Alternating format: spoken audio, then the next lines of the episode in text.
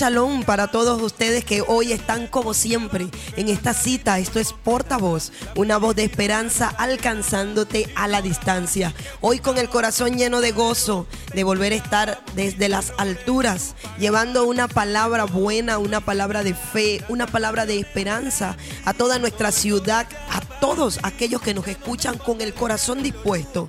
La palabra del Señor es lo mejor que puede haber para nosotros. Y bueno, estuvimos la semana pasada un poco alejados, ya los extrañábamos, de verdad que sí, pero estábamos celebrando fiesta para Jehová. Estábamos en los preparativos de fiesta de trompeta John Terúa es un llamado de arrepentimiento, es un llamado de venir para entronar al rey, al rey, a nuestro amado Yeshua, quien esperamos que pronto reine sobre todas las naciones y con justicia y con equidad. Por eso no estuvimos con ustedes, nuestra amada audiencia, durante esta semana pasada, pero ya ya estamos de vuelta. Estamos hoy glorificando el nombre del Eterno y recordando algo muy, muy bonito que dijo el salmista. Dijo, bienaventurado el pueblo que sabe aclamarte, porque andará, oh Jehová, a la luz de tu rostro. Y ¿sabes lo que hay delante del rostro del Señor? ¿Sabes lo que hay en el Señor y en su rostro? Dice la escritura, misericordia y verdad van delante de tu rostro. Por eso en esta noche queremos agradecerle al Eterno todas las misericordias que ha tenido para con cada uno de nosotros. Tal vez la semana ha sido fuerte, tal vez han tenido muchas cosas que han estado sucediendo, pero el Señor dice que su brazo es fuerte, es potente, lleno de amor y, listo para hacer grandes milagros. Así que hoy estamos otra vez desde las alturas aquí con mi hermano y amigo Pedro Bompar y todo el equipo de portavoz cuando yo ya son las 7 y 33 de esta hermosa noche. Shalom Pedro para tu vida, ¿cómo has estado? Oye, muy bien, muy bien, de verdad, Nadiuska. Bendecida noche y shalom para todos ustedes.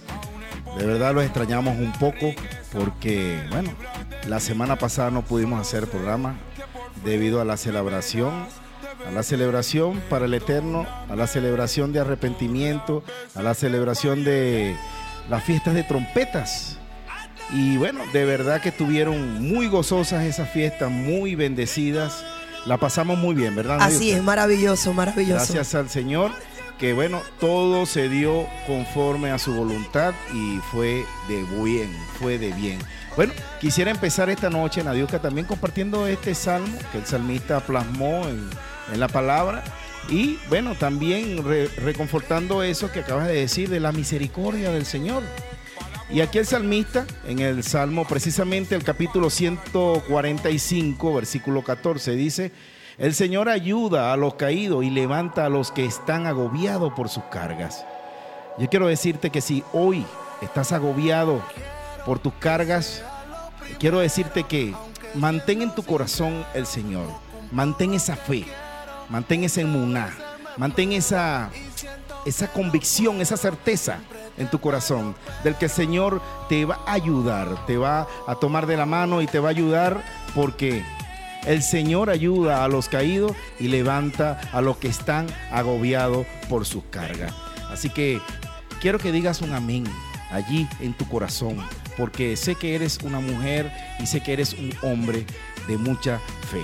Bueno, ahora sí damos inicio a este programa a través del enlace satélite 100.3 FM desde las alturas y este es tu programa Portavoz, una voz de esperanza alcanzándote a la distancia bajo la dirección general de Pedro Espinosa, en los controles Fanny Luz de Freite, en la producción general nuestro amigo Pastor Stanley Mejía, que siempre está allí a la palestra, pues pendiente de este programa. Y bueno, vamos a dar de ya para que nos puedas encontrar a través de las redes sociales también, porque estamos en aprovechando cualquier espacio que el Señor nos coloca para que tú puedas también recibir y llenarte de estas aguas, de estas palabras a través de las redes sociales por YouTube, Portavoz Oficial. También nos puedes escuchar en vivo a través de la website enlace satélite 100.3 FM, Radio Estrian, así como te lo estoy diciendo, Radio Estrian 321.com. ¿Ok? Puedes compartir este enlace para que tus seres queridos, tanto en el interior del país como en el exterior, puedan también eh, escuchar de esta, de esta palabra de estas aguas, de esto que estamos compartiendo contigo, de la escritura también. Bueno, vamos a dar nuestro punto de contacto para que te, actives, eh, te actives desde ya a través del 0414-980-8063. Vuelvo y te repito, 0414-980-8063. También tenemos el 0412 11 56 Repito, 0412 11 56 y por último tenemos el 0414 869 6857. Te repito, 0414 869 6857. Allí podrás eh, enviarnos tu mensaje si tienes algún familiar que está eh, de cumpleaños. También tenemos ese grupo de intercesores que están allí pendiente las 24 horas, 7 días de la semana por eh, tu petición. Estamos para ayudarnos, para orar por tu petición. ¿Ok? y nos puedes enviar tu mensaje pues a estos tres puntos de contacto. Recuerda, esto es Portavoz, una voz de esperanza alcanzándote a la distancia y vamos a empezar este programa como buenos creyentes que somos. Vamos a empezar con una bonita oración de fe. Es momento de oración de fe.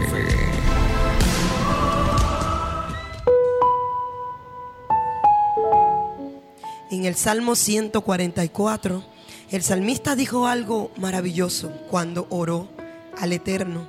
Y dijo, bendito sea Jehová, mi roca, quien adiestra mis manos para la batalla y mis dedos para la guerra. Misericordia mía y mi castillo fortaleza mía y mi libertador, escudo mío en quien he confiado, el que sujeta a mi pueblo debajo de mí.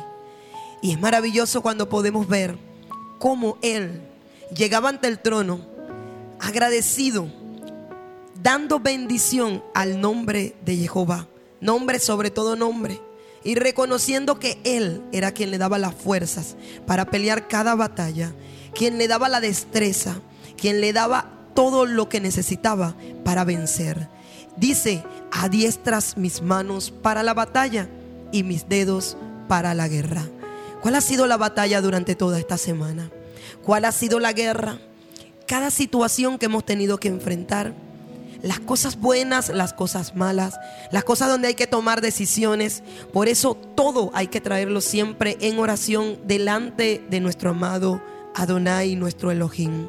Porque Él dijo, por nada tú estés angustiado, sino que sean conocidas las peticiones. Y hoy es un momento para decir como el salmista, para reconocer que Él nos ha ayudado, que cada batalla peleada Él ha estado al frente y nosotros simplemente hoy agradeceremos. Por eso hoy te invito, vamos a unir los corazones, vamos a orar, vamos a clamar, vamos a decirle al Señor, reconocemos que necesitamos de ti. Amado Padre, en esta noche quiero bendecirte y estoy agradecida como lo estaba el salmista. Puedo echar mi mente hacia atrás hoy y sé que muchos de los que están conectados conmigo en oración también lo harán. Y recordar todas las fuerzas que me has dado durante estos días. Recordar todo lo que has hecho, Señor. Los caminos que me has abierto. Las batallas que me has ayudado a pelear, a ganar. Las situaciones, Señor, donde me he sentido afligida, angustiada. Y así cada uno de los que hoy está delante de tu trono. Pero estamos agradecidos a pesar de todo. Te damos gracias porque tuyo es el reino, el poder. La voluntad que tú siempre traigas a nuestras vidas va a ser buena, va a ser agradable y va a ser perfecta. Porque tú tienes el control, porque tú preparas cada situación para que nosotros podamos crecer, podamos avanzar y lo más importante, podamos encontrarnos contigo. Hoy, Señor, te damos gracias y te pido que bendigas cada vida, cada corazón que hoy se está elevando, a pesar de las situaciones, está agradecido delante de ti. En todos los hogares, Señor, hoy entra con poder.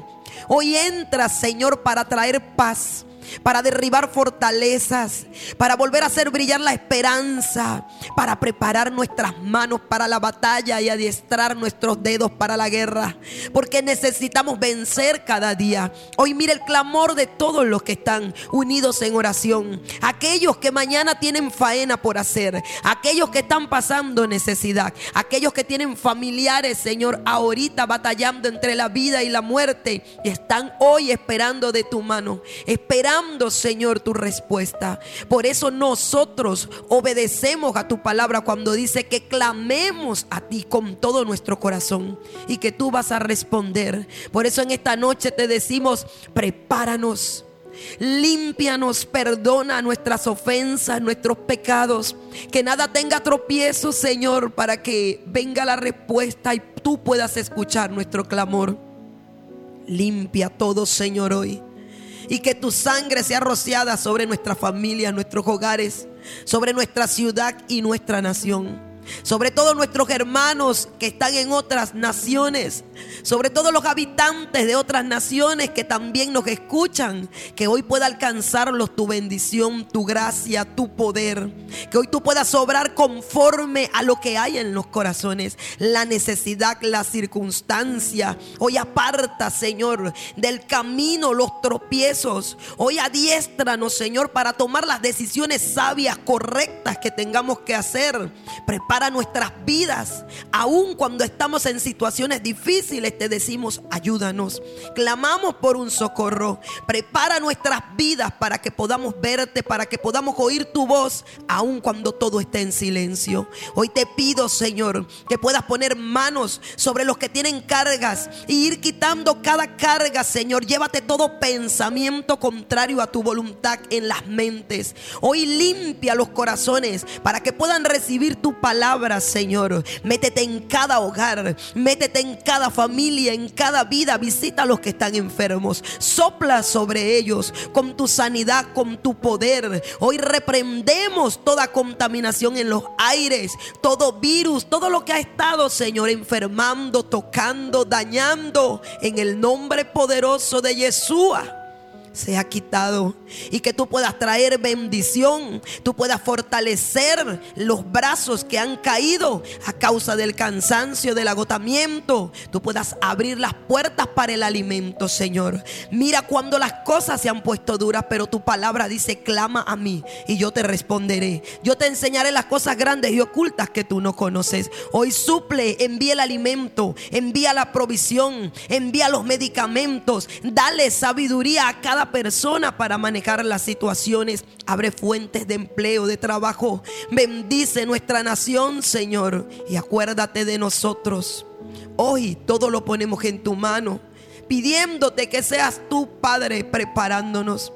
Que nosotros no seamos derribados, sino que cada día levantemos alas como las águilas y podamos ver con tus ojos y escuchar con tus oídos para que tu palabra pueda guiarnos como una luz.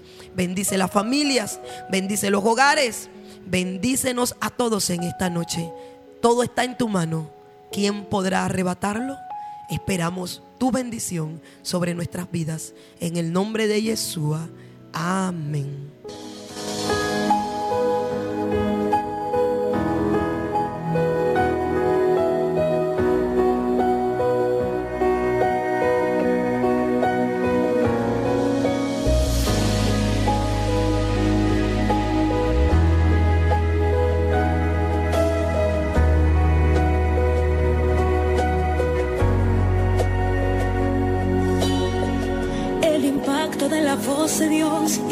cielos y la tierra. El impacto de la mano de Dios libertó a Israel. El impacto del poder de Dios hizo caer al enemigo. El impacto de su amor hizo nacer a su hijo.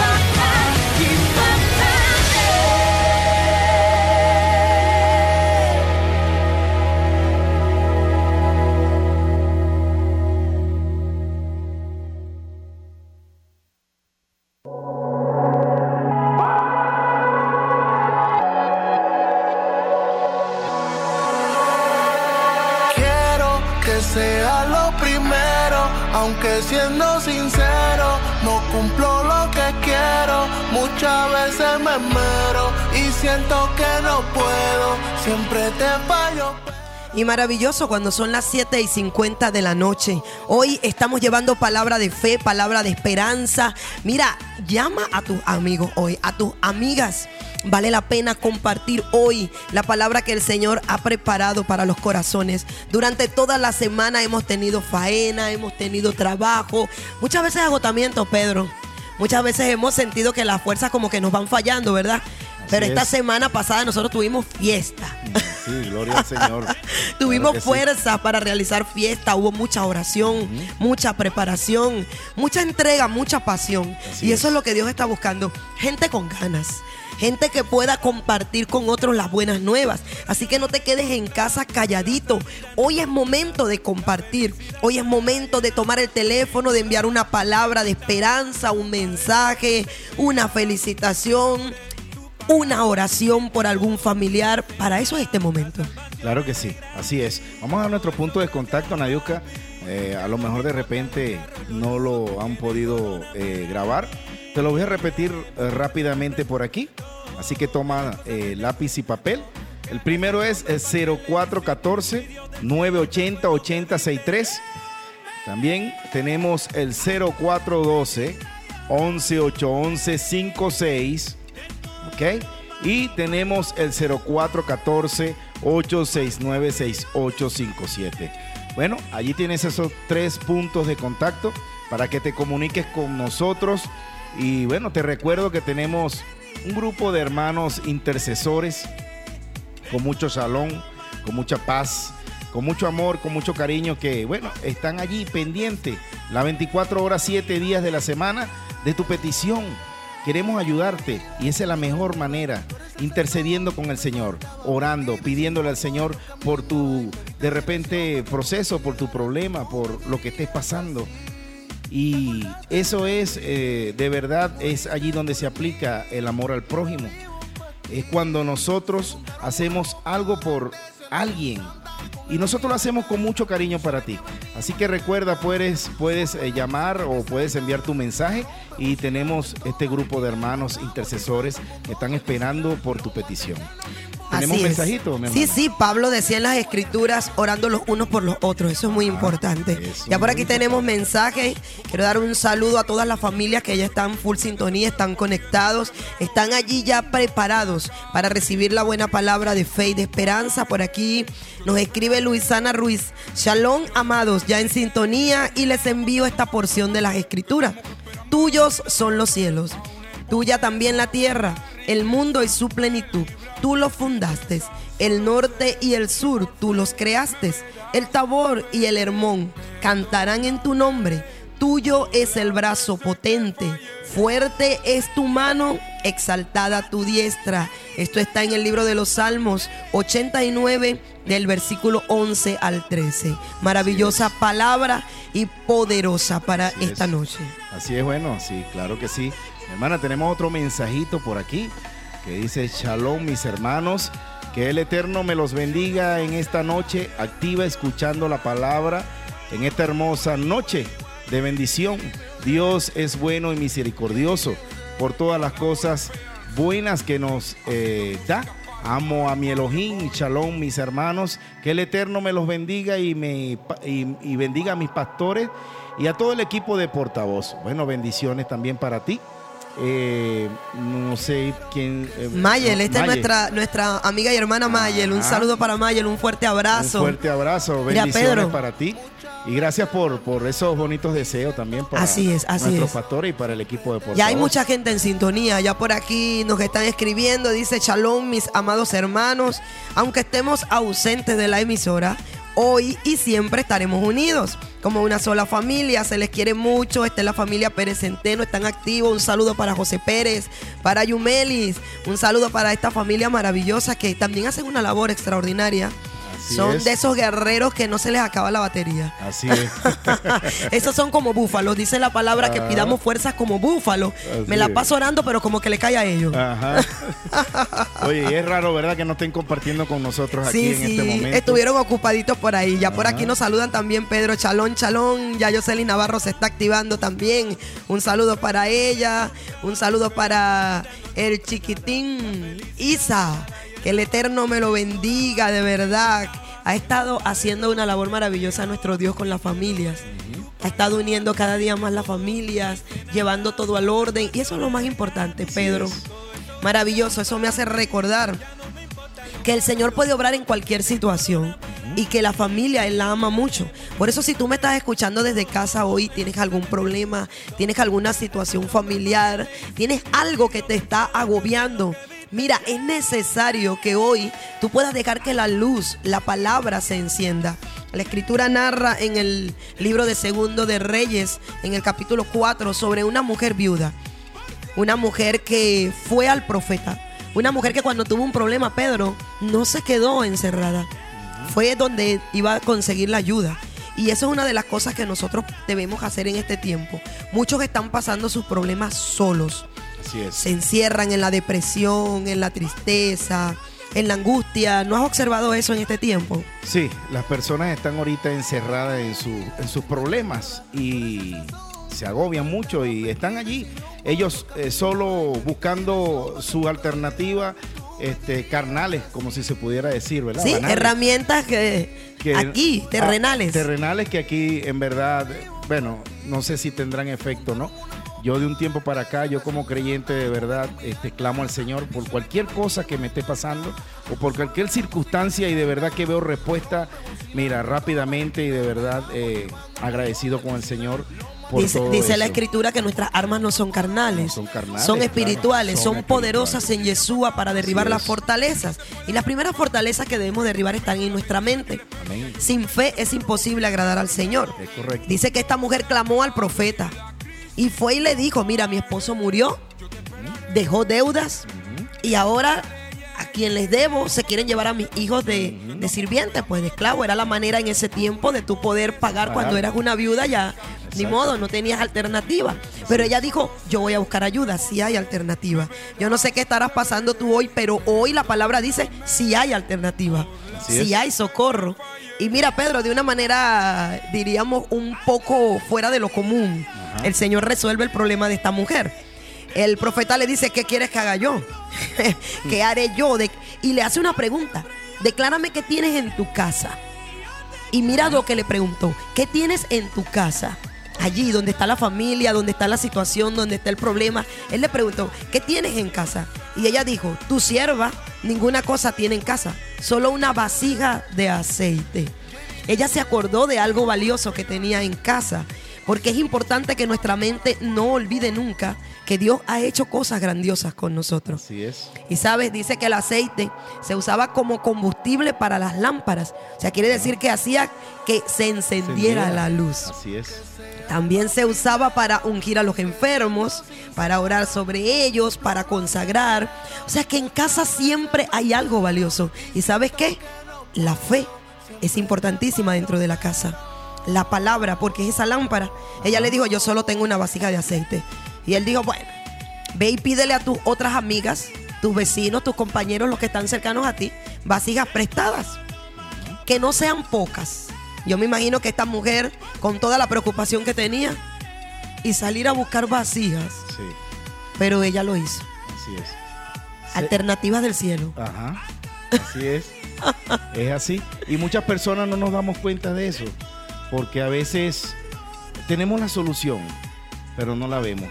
Así es. No la vemos. O a veces vamos a buscar el consejo y el consejo que recibimos no nos parece. También puede ser. Muchos han llegado a mí diciéndome, pastora, o al pastor, o al líder de la congregación, tengo tal problema, y yo le digo, ora. Y ellos dirán, ¿y en qué me puede resolver esto? Eso, Eso es aceite. así es. Eso es valioso. Así es. Eso trae luz. Así eso es. trae respuesta. Escúchame tú que estás en casa. ¿Qué tienes hoy en casa? ¿Cómo está la vasija en casa hoy? ¿Hay aceite? Claro. ¿Se enciende la luz? ¿Hay fe? ¿Hay palabra? Entonces eso es importante. Y dice que cuando esta mujer fue a sus vecinas, consiguió vasijas. qué bueno es rodearse de gente que tenga ese, ese ímpetu y que te diga, sí se puede. Así es. Muy bueno. De verdad, cuando hay personas positivas también. Y cuando están canalizadas también con esa señal de espiritual. Como Cuando tienen la palabra. Cuando tienen la palabra y, y- y la, y, y no solamente porque hay personas que tienen la palabra, Neuca, pero no la ejecutan. Es correcto. Son, son solamente teóricos. O tal vez no la hablan, no la comparten. Ajá. Y ahí es allí donde uno dice, bueno, ¿y dónde está la de este Sí, y, y ¿Dónde está preparados aquellos que tienen la palabra y en este tiempo no la están compartiendo. Ajá. Mire que tiene muchas mujeres tocándole la puerta para ver si usted tiene vasija. Así Y es. dice que ella empezó por todo, por todo, fue y buscó y consiguió muchas vasijas. Y él le dijo, cuando las tengas te encierras en casa con tus hijos. Ajá. Y así lo hizo. Dice que ella se encerró en su casa y comenzó a llenar con la vasija que tenía, a echar aceite en las otras vasijas. ¿Y qué pasaba, Pedro? Que cuando la mujer se le terminaba una vasija, entonces el aceite fluía, comenzaba a llenar todas las demás. Wow. ¿Y sabes cuándo este aceite dejó de fluir? Imagínate. Cuando se acabaron las vasijas. Claro. O sea que si ella hubiese tenido otras vasijas, Sigue fluyendo ese sigue aceite. fluyendo. Claro que sí. Quiere decir que siempre Dios tiene cosas maravillosas para nosotros. Así y es. cada uno de ustedes debe entender que Él necesita solamente que tú tengas la fe. Amén. Y que llenes a tus hijos de esa fe. Así y es. que le hables a tu esposo y que le hables a tu suegra y que le hables a todo el que se te acerca. Así porque es. entonces tú con el poquito de aceite que tienes en casa vas llenando a otros. Pero resulta ser que nunca se te va a escasear a ti. Así es. Y dice que resolvió el problema. La mujer fue y vendió todas estas vasijas de aceite. Y obtuvo dinero, pudo pagar la- su cuenta y pudo vivir Wow. de eso. Qué historia, Extraordinario. ¿no? Tremenda historia bíblica de verdad que debemos ejecutar. Todo lo que estamos escuchando a mi hermana Nadiuska, porque es allí donde tú compartes, cuando tú compartes ese aceite, cuando tú compartes la palabra con tus hijos, con tu esposo, con tu esposa, con tus padres, con con tu mamá, con tus familiares, con tu hermano, tal vez también, con todos, con todos, porque es allí donde está la esencia. Debemos compartir la palabra con todos, con todos, con cada uno de nuestros familiares, con cada uno de nuestros amigos, seres queridos. Es más, si es posible, vas en tu carro o vas caminando y ves a una persona, pregúntale, ¿qué te está pasando? Y es. de la palabra. Dime, cuéntame, ¿te puedo ayudar en algo? Y lo importante es que es tener la vasija lista para recibir. Exacto, Es también. importante que en nuestras casas, miren, las soluciones de este tiempo, y quiero, quiero que hoy todos abran los oídos espirituales. Porque el oído humano es tremendo. El oído humano le gusta oír el problema. Ajá. Pero el oído espiritual está presto para escuchar. Mira, hay solución sobrenatural para todas las cosas. Así es. ¿Cómo las consigues? Pues enciérrate en casa y ve y busca, llénate de la palabra de otros que te van a dar la escritura y luego en casa ora y pídele al Señor, dame la solución para este problema. Así es. Dame la guía, dame la luz, dame, dime cómo hacerlo. Pedro, qué importante en este tiempo agarrarse de Dios. Así es. Alejados de Dios nada van a poder solucionar, pero con Él somos más que vencedores. Oye, y qué bueno, ¿no? Qué, qué, qué, qué misericordia, o sea, infinitas de misericordia tenemos nosotros con el Señor. Y debemos estar agradecidos porque es que nos da todas las herramientas. Pero habemos personas que no queremos entender eso, de que debemos orar, de que debemos pedirle al Señor. Y no orar simplemente porque te vean que estás orando, no, no. Ora en tu aposento. Así es. No importa que nadie te vea, en tu mente es mucho mejor. Yo escuché una prédica de un pastor y me, y- y me llegó de verdad porque ese pastor decía, no es necesario que ores a voz alta, No. más bien es, y es, es algo, ¿cómo te explico? Que te da ayuda porque quizás el enemigo te puede escuchar. O sea, te da eh, algo de ventaja, ¿no? Te da algo de ventaja porque tú puedes orar mentalmente. Exacto, una comunión íntima con el Señor. Íntima, simplemente así, íntima. Ora íntimamente con el Señor en tu mente, puedes hacerlo. Si vas en el autobús, si vas caminando, si vas corriendo, vas trotando, vas haciendo ejercicio, vas antes de dormir, como sea, ora. Así es, es. importante, pero no lo dejes de hacer. No lo dejes de hacer. Y que, y que ese aceite que ella tenía era muy valioso porque habla de eso, de intimidad, de entrar en tu aposento, de orar, de entender que tu vida es una vasija que va a esperar respuestas del cielo, que va a ser llena del Señor. En este tiempo, escucha, hombre, mujer, que me estás hoy, sin- has sintonizado hoy para escuchar portavoz. Pues la voz del Señor dice hoy, tu corazón tiene que estar listo para recibir. ¿Cuál es el problema? Es. Llévalo a Él en oración y espera la respuesta sobrenatural. Los cielos se abren cuando la gente clama, cuando es. la gente ora, cuando la gente cree. Es tiempo de levantarse en fe, señores. Es tiempo de creer en el Dios vivo todopoderoso. Amén, amén. Es tiempo de clamar a quien va a traer respuesta. Y saber que en Dios no hay casualidades. Para nada. Para nada. Todo tiene un propósito. Propósito. Aleluya. En Dios hay propósito. No hay casualidades, hermano, hermana, tú que me estás escuchando. No hay casualidades, quítate eso de la cabeza. Ahí es propósito. Por algo tú estás allí en ese preciso momento. Por algo te está sucediendo lo que te está pasando. Porque hay un propósito. Y el propósito es para bien. Porque el Señor siempre hace las cosas para bien. ¿Ok? Así que di un amén en tu corazón y con mucha fe. Tenemos mensajito por allí. Sí, sí, por aquí ya tenemos mensajería, ya mucha gente está full, full allí. Por Gloria aquí tenemos. Chalón, mis queridos hermanos, ya en sintonía. Esta es la familia Pereira Reina. El Eterno los bendiga. Bendiciones para ustedes, bendiciones para esta maravillosa familia, quien ha estado al servicio de la obra del Señor. Un abracito para Mateo, por allá, para Esteban. Bueno, y por aquí tenemos también nuestra hermana Génesis, ¿la tiene por ahí Sí, ubicada? Sí, aquí la tengo. Nos dice bendecida noche en sintonía la familia Ciso Guacare desde Banco Obrero. Bueno, bendiciones para ustedes. Muchas más bendiciones porque eh, siempre eh, son bendecidos. ¿verdad? Claro. Oye. Y, y si ellos tienen listas las vasijas, pues van a recibir esta noche aceite, Amén, unción, amén, amén. respuesta, sanidad. Así es. Usted tiene que estar listo para recibir lo que Dios quiere. Pedro, cuando Dios te lleva a un desierto, es porque te va a dar agua. ¿Qué es lo que más vas a anhelar en el desierto? Agua. Agua. Entonces lo que tu vida va a clamar, si no pasas por los procesos, no vas a entender qué realmente necesitas para triunfar. Así es. Por eso es que este es un tiempo que me encanta.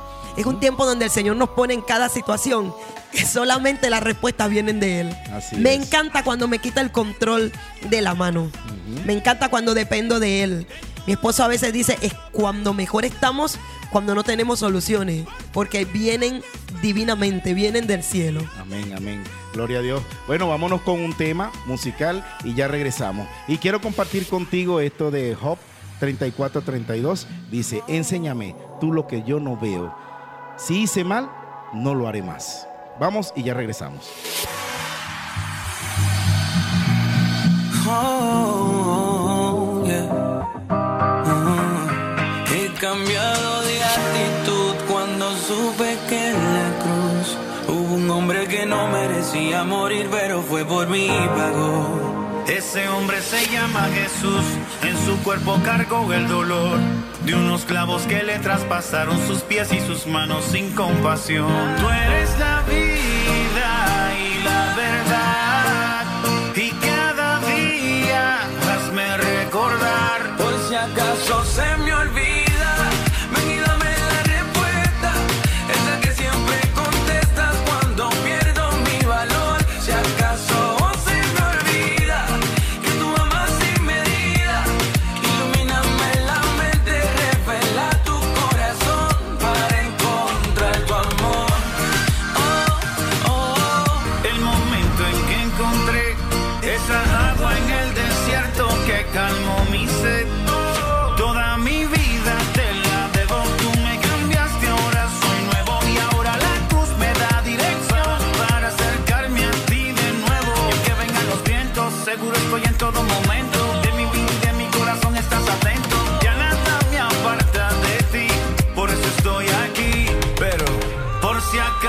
Samuel.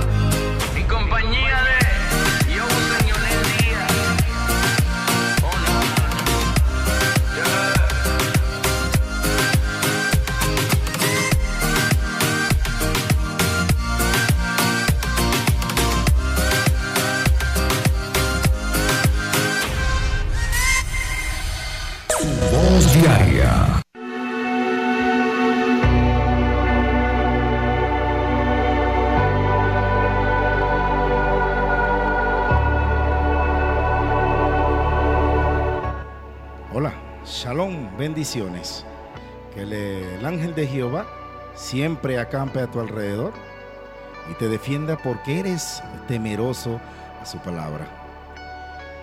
Hoy nos sentimos gozosos porque estás escuchando este tu segmento, tu voz diaria, y podrás compartir con tus seres queridos y así formar parte de este gran elenco de portavoz, una voz de esperanza alcanzándote a la distancia. Hoy, y como siempre, quiero compartir contigo una reflexión. Le colocaremos como título, Perdóname. Sí, perdóname, porque en nuestro manual de instrucciones, específicamente en el capítulo, en el Salmo capítulo 25, versículo 7, hallamos esta escritura que plasmó el salmista. Y dice así, de los pecados de mi juventud y de, mis rebeliones, no te acuerdes. Conforme a tus misericordia, acuérdate de mí por tu bondad, oh Jehová. Indiscutiblemente en esta oración, David forma parte del Salmo 25, cuyo tema principal es la súplica del salmista para que Dios lo guíe por los caminos de esta vida. Pero David sabe que el pecado oculto hace que la dirección divina sea imposible. Es eh, cierta, en cierta ocasión dijo, si en mi corazón hubiese yo mirado a la iniquidad, el Señor no me habría escuchado. Esto está plasmado en el Salmo capítulo 66, versículo 18. Y es por eso que David suplica perdón. El pecado y la culpa destruyen, atan, esclavizan. Querer vencer guardando el mal en el corazón es como querer navegar sin recoger el ancla. Hay personas que no ven las raíces espirituales de su vida fracasada. Al hacer un balance de su historia, miran para todos lados, pero no se enfocan en su relación con Dios. Si lo hicieran, descubrirían que el gran problema no es la falta de dinero, ni de oportunidades, ni es de la ausencia de títulos universitarios tal vez.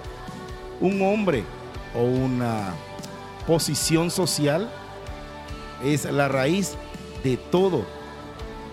Y la raíz de todo es el pecado. La Biblia afirma que el pecado hace separación entre Dios y el hombre. Ahora, ¿te has hecho esta pregunta?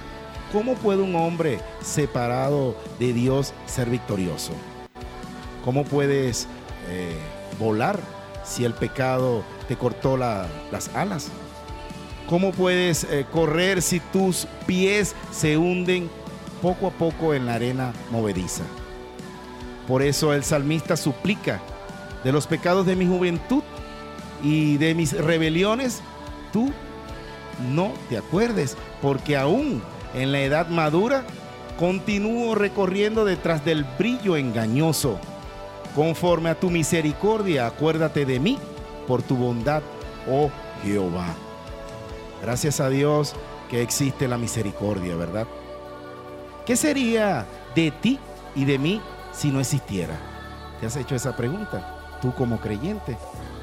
Por su misericordia, Dios nos da lo que merecemos. Un corazón perdonado es un corazón que tiene paz. Y paz es lo que tú precisas. Para que Dios pueda colocar tus ideas en orden y darte la visión de un nuevo día, de un nuevo camino y de una nueva oportunidad. Es por eso que hoy quisiera que le digas al Señor, hoy Dios, de los pecados de mi juventud y de mis rebeliones, no te acuerdes. Conforme a tu misericordia, acuérdate de mí por tu bondad, oh Jehová. Maravillosa reflexión y que en esta noche nos recuerda cuán grande es el amor del Señor. La palabra del Señor siempre está haciendo un llamado. Ven a mí. Venid a mí todos los que estáis cargados, cansados, angustiados, llenos de errores, de pecados, porque en mí hallarán descanso. En el libro de Proverbios el hombre más sabio dijo, el que encubre sus pecados no prosperará, mas el que los confiesa y se aparta alcanzará misericordia.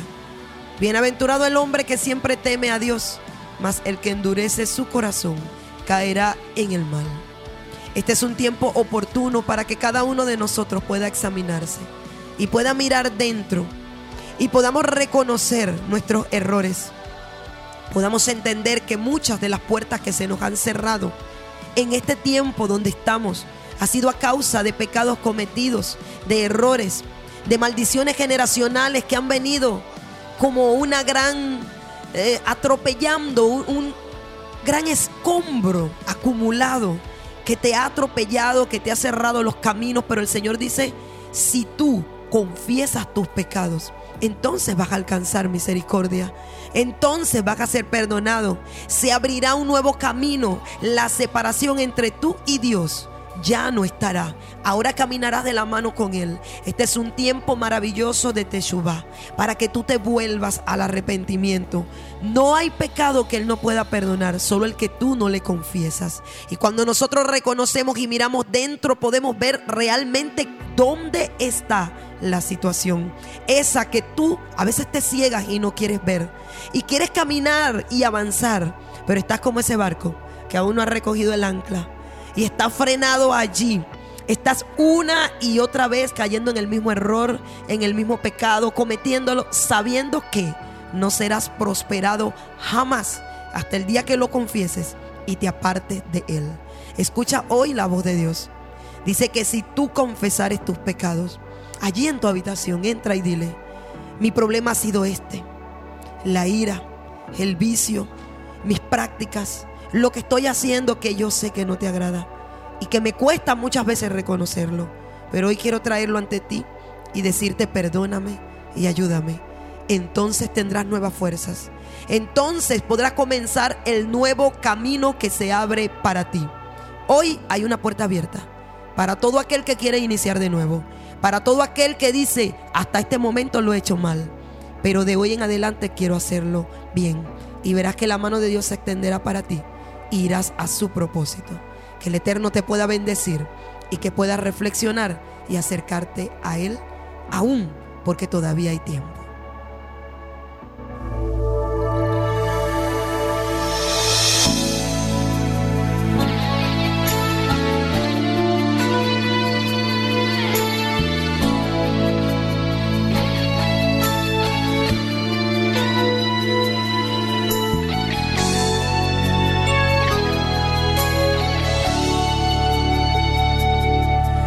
El hombre que tuvo poder en dar sobre el mar? ¿Quién es el que puede hacer el mar callar? En el momento que la tempestad te quiera hundir, Él viene con toda autoridad y manda calma.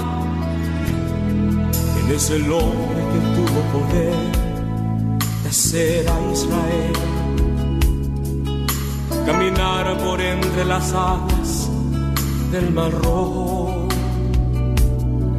Es un camino en medio del mar para el pueblo de Israel pasar al otro lado con sus pies secos pudieron cantar el himno de victoria.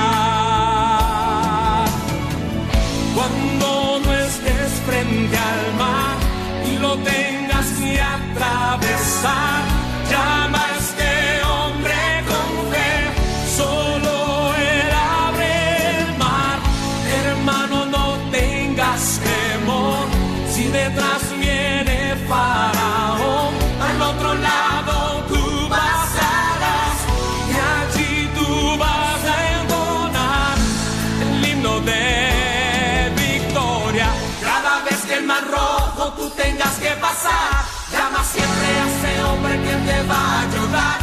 La hora más difícil es cuando él te ve.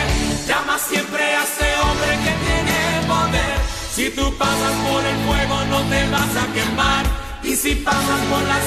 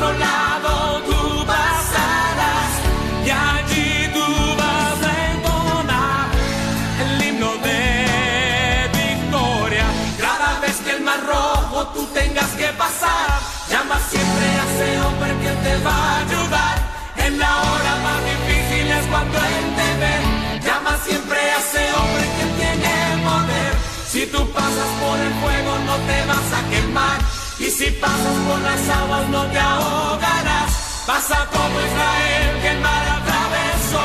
Y en el nombre del Señor el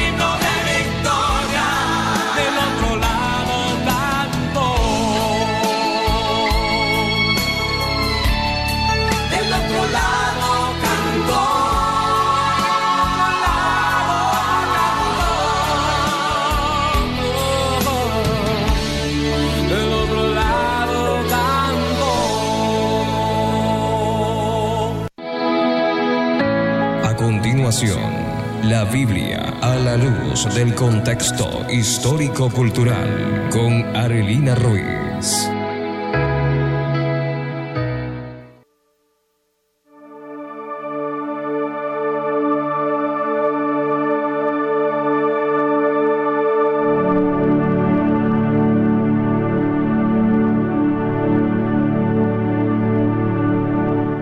Muy buenas noches, shalom para todos ustedes. Damos gracias al Eterno por este tiempo en el que podemos hoy reunirnos nuevamente a través de esta su emisora para poder llevar esta palabra, compartirla con cada uno de nuestros oyentes.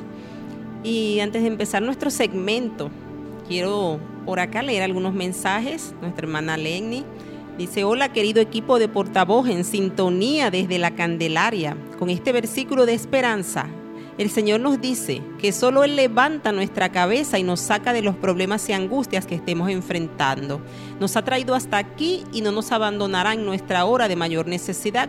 Estemos preparados para recibir esta ayuda que puede cambiar nuestra situación y darnos un milagro notable y un testimonio de parte del Eterno. Amén. Que el Eterno te bendiga, mi hermana. También tenemos por acá a nuestra hermana Miledis, quien está enviando. Yahweh te bendiga. Bendiciones también para ti, mi lady, que el Eterno te fortalezca y te bendiga en esta noche.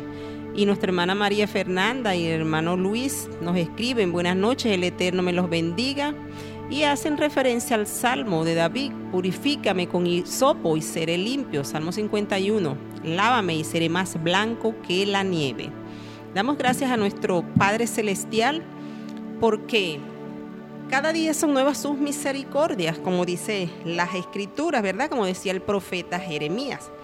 Y continuando nosotros en esta noche, en nuestro segmento ¿Quién es Yeshua? Porque hemos venido hablando de quién es Yeshua y hemos venido reflejando el ministerio de Yeshua, ¿verdad? En cada una de las fiestas y realmente quién es Él. Y lo último que habíamos hablado con respecto a Yeshua era viéndolo como el verdadero tabernáculo. Y qué propicio este tiempo, porque justamente estamos en la temporada en la que se celebra esta fiesta de tabernáculo, esta convocación solemne bíblica, una de las fiestas del Eterno que se encuentra en Levítico 23.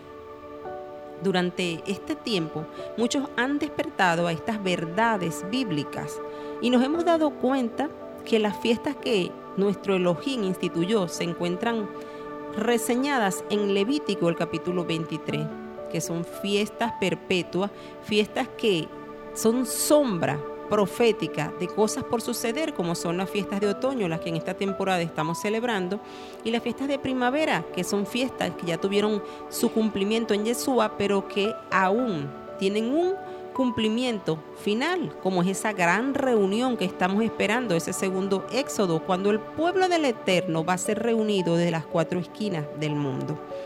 Y hoy, eh, continuando en esta fiesta, quiero hablar y recordar que hablamos de Yeshua como ese tabernáculo, ¿verdad? Haciendo referencia a la fiesta de Sukkot, porque en Sukkot celebramos a Yeshua entre nosotros y nosotros como gente de las naciones tenemos aún más que celebrar, porque celebramos que nuestro Padre, nuestro Creador, en su misericordia envió al Mesías y Salvador Yeshua a morir por nosotros, para darnos entrada en su pueblo y ser parte de él. Porque el propósito fundamental de Yeshua cuando vino a morir a la cruz es justamente para no solamente lo que él apuntaba, el propósito cuando él dijo, no he venido sino por las ovejas perdidas de la casa de Israel. Y es importante comprender que siempre él tuvo en mente no solo a las ovejas perdidas de la casa de Israel, sino a todas las personas de todas las naciones. Como lo vimos desde el momento en que el pueblo salió de Egipto, cuando muchos extranjeros se unieron al pueblo y formaron parte de esa Keilah, de esa congregación que allá en el Sinaí recibió los mandamientos, porque las instrucciones fueron no solo para el pueblo de Israel, sino también para los extranjeros, porque era un solo mandamiento tanto para el extranjero como para el natural, como dice la escritura. Y si el Padre Eterno, a través de sus mandamientos, a través de sus instrucciones, estableció las fiestas como citas que Él tiene con su pueblo, si estos grandes eventos proféticos del Mesías se han cumplido en la fecha exacta establecida por el Padre, como vimos que Jesús nació exactamente en el primer día de la fiesta de tabernáculo, en el 15 del mes séptimo, que fue circuncidado en el día octavo, que es el octavo día de Sukkot, que murió exactamente el día de Pascua, el 14 de abril, y resucitó exactamente el día de la fiesta de los primeros frutos, de las primicias, que envió el Espíritu Santo en el día de la fiesta de Chabuón, Pentecostés, 50 días después de su resurrección. Entonces, entonces, si nosotros nos damos cuenta, todas estas, amados amigos y amados hermanos, son pruebas fehacientes de la escritura que nos deben hacer pensar, que nos deben hacer reflexionar que las fiestas del Eterno son importantes y que las fiestas de otoño, especialmente estas fiestas que estamos celebrando en esta temporada, son referentes a la segunda venida de Yeshua. Y si las fiestas de primavera tuvieron un cumplimiento tan exacto, hay un precedente bíblico donde podemos visualizar con exactitud cómo Yeshua cumplió las fiestas en la cita en el momento señalado tal cual como dice las escrituras. Entonces, eso nos debe hacer reflexionar para pensar en estas fiestas de otoño, en estas fiestas de esta temporada, septiembre-octubre. Ya el sábado, a la puesta del sol, celebramos fiesta de trompetas, Yom Terúa, el día de trompetas, el día de sonar el chofar, el día de alarma. Y ahora estamos camino a ese día, a esta cita señalada de Yom Kippur, conocido como el día de expiación, como el cara a cara. Yom Kippur es un día de ayuno y aflicción que nos permite llegar a Sukkot con la actitud correcta, porque ya sabemos lo que significa Sukkot. Dice Levítico en el capítulo 23 que este es un día de ayuno y aflicción del alma. Y yo quiero que usted tenga a mano su Biblia para que podamos leer hoy este, este pasaje donde el Señor está instituyendo este día. Levítico 23, el capítulo, el verso 26, versículo 26, dice de la siguiente manera. Habló Jehová a Moisés y le dijo, a los diez días de este séptimo mes será el día de expiación. Tendréis santa convocación, afligiréis vuestras almas y presentaréis una ofrenda quemada a Jehová. Ningún trabajo haréis en este día, pues es día de expiación para reconciliaros delante de Jehová vuestro Dios. Toda persona que no ayune en ese día será eliminada de su pueblo. Y cualquier persona que haga algún trabajo en este día, yo haré perecer a la tal persona en medio de su pueblo. Así pues, ningún trabajo haréis, estatuto perpetuo será por vuestras generaciones donde quiera que habitéis. Día de descanso será para vosotros, y ayunaréis comenzando el día 9 del mes en la tarde. De tarde a tarde guardaréis vuestro descanso. Este día que está estipulado era un día de ayuno y de aflicción del alma. Por eso es que habla de afligir el alma. ¿Y cómo afliges el alma? Cuando tú no le das lo que realmente desea. Es más, nuestro cuerpo, cuando nosotros hacemos ayuno, estamos privando a nuestro cuerpo de alimento.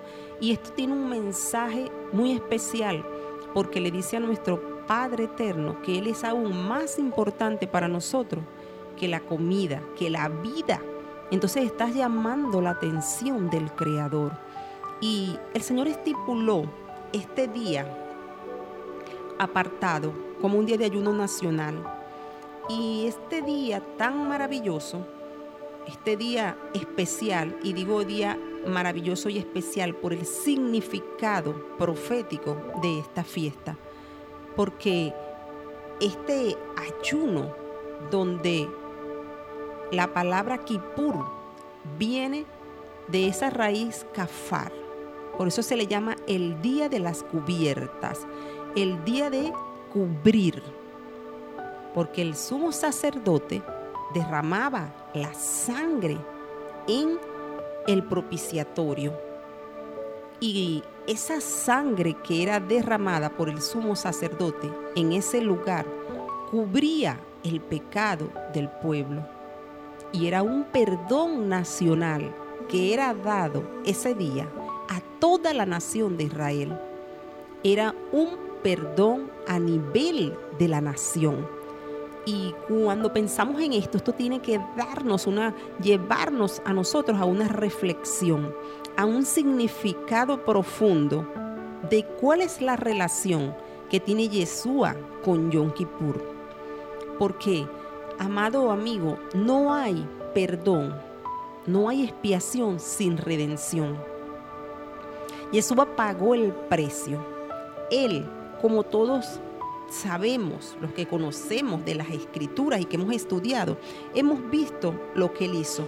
Él fue ese Goel ¿verdad? Que nos dio la salvación mediante el sacrificio. Él nos redimió, Él pagó el precio, Él tuvo que encarnarse para hacerse nuestro Goel, nuestro pariente más próximo. Se, se hizo como uno de nosotros porque Él se despojó de su investidura como, como rey para venir a hacerse como uno de nosotros, para poder cumplir lo establecido por la ley, por la Torah y poder redimirnos. Y si Él es nuestro pariente, somos de su pueblo. Y vean que en Éxodo 6.6 el verbo que está traducido por redimir evoca la acción de una persona privada de su libertad o de sus medios de existencia y que se ve liberada de esa situación gracias a la intervención de un pariente cercano, de un Goel que defiende su causa. Y cuando aplicamos a Jehová este verbo, expresa el vínculo estrecho que une a Israel con su Elohim y el compromiso divino de acudir en ayuda de su pueblo en tiempo de desgracia. Entonces nos damos cuenta que este día de, de Yom Kippur, este día de redención, este día de perdón, era un día especial donde el sumo sacerdote tenía un papel preponderante.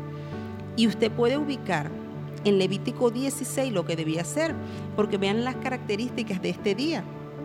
Y con estas características que queremos, eh, quiero que vayamos viendo a Yeshua a través de este día y a lo que Él hace, porque Yeshua une ambos sacrificios, el de Pesach y el de Yom Kippur en uno solo.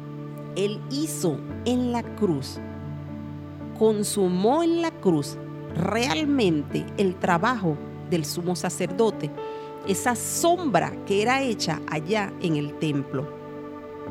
Y vean que este día dice que es el día 10 del mes séptimo, septiembre-octubre, que es el mes de Tishri en el calendario del Creador, en el calendario hebreo.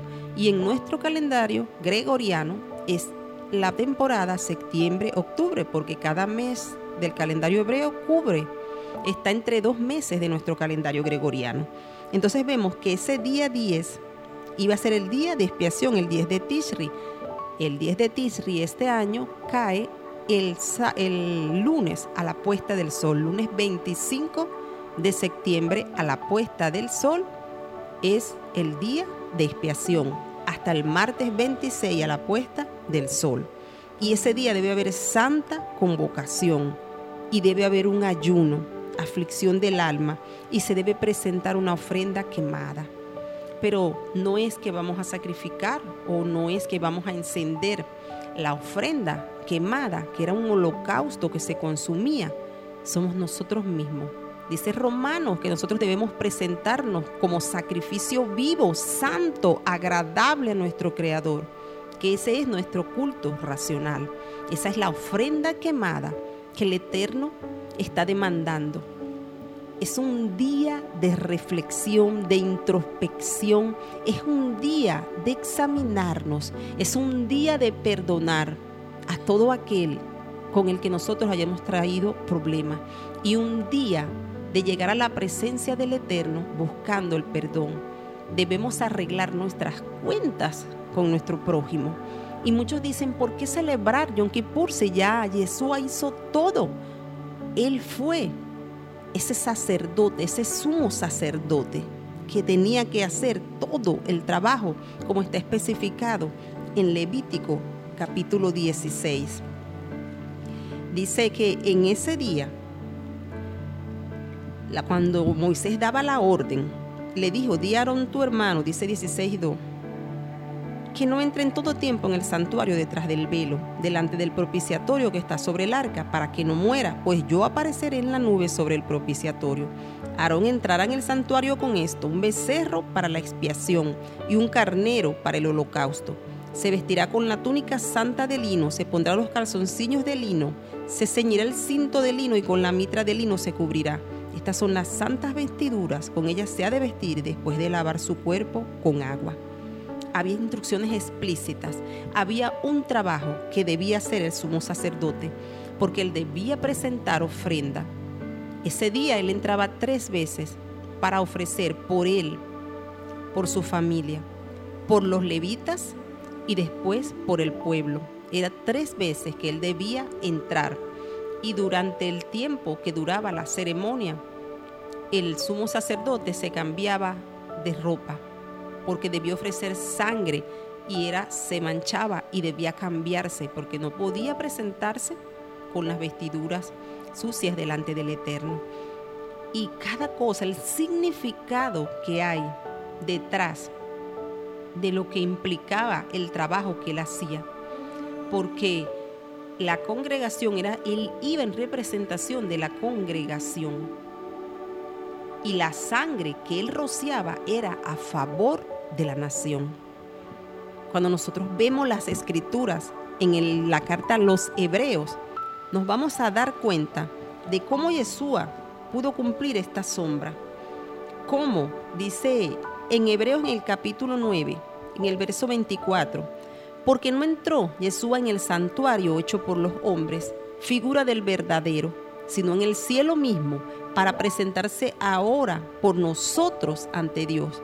Y no entró para ofrecerse muchas veces, como entra el sumo sacerdote en el lugar santísimo cada año con sangre ajena. De otra manera le hubiera sido necesario padecer muchas veces desde el principio del mundo. Pero ahora en la consumación de los tiempos se presentó una vez para siempre por el sacrificio de sí mismo para quitar de en medio el pecado. Vemos a Yeshua como nuestro sumo sacerdote, tal cual como dice Hebreos 3.1, que dice, porque de tanta mayor gloria que Moisés es estimado digno este, cuanto mayor honra que la casa tiene el que la hizo. Y vean cómo dice acá, de que en el verso 1 dice, por tanto, hermanos santos, participantes del llamamiento celestial, considerad al apóstol y sumo sacerdote de nuestra profesión. Cristo Jesús, Yeshua, sumo sacerdote.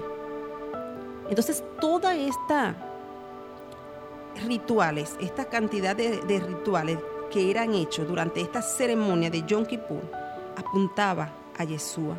Él es el sumo sacerdote que entró por nosotros una vez y para siempre en ese lugar santísimo, como dicen las escrituras, y que, como vemos allí, Él presentó su sangre, la cual fue dada para expiación.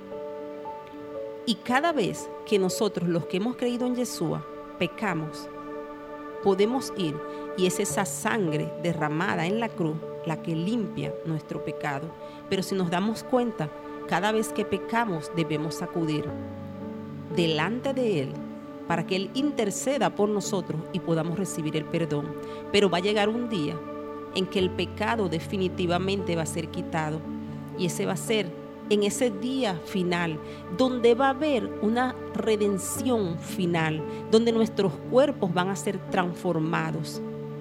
Cuando oigamos ese chofar, agadol, ese gran trompetazo, donde se va a consumar todo, amados, el pecado va a desaparecer y realmente el trabajo hecho en la cruz por Yeshua va a tener un fin en nuestras vidas. Y yo quiero que continuemos el próximo jueves hablando sobre esto, porque son muchas las consideraciones de lo que es Yom Kippur y de lo que significa para nosotros en un futuro no tan lejano.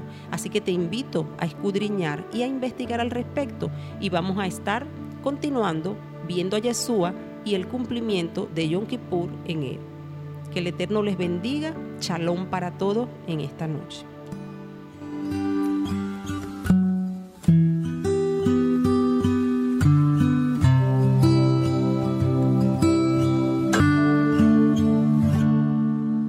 Haz de este lugar tu habitación, llena cada rincón de esta casa. Llena mi familia de tu paz, de esa tranquilidad que solo tú das. Guarda nuestra entrada y salida dirígenos en cada área de la vida. Mi casa y yo te buscaremos, te adoraremos.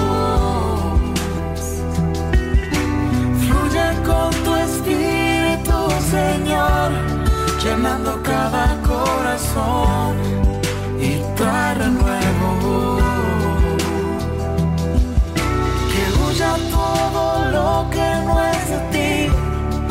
que vino a dividir correrá muy lejos en esta casa Jesús.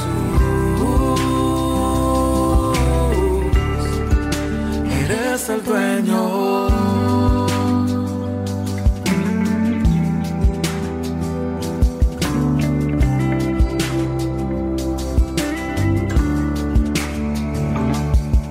Que se haga siempre vaya más allá de nuestros planes. Defiéndonos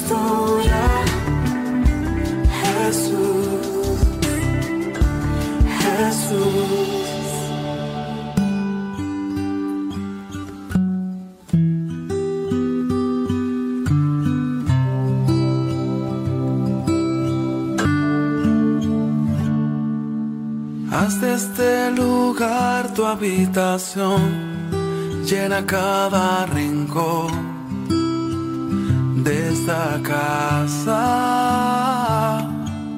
Llena mi familia de tu paz, de esa tranquilidad que solo tú das.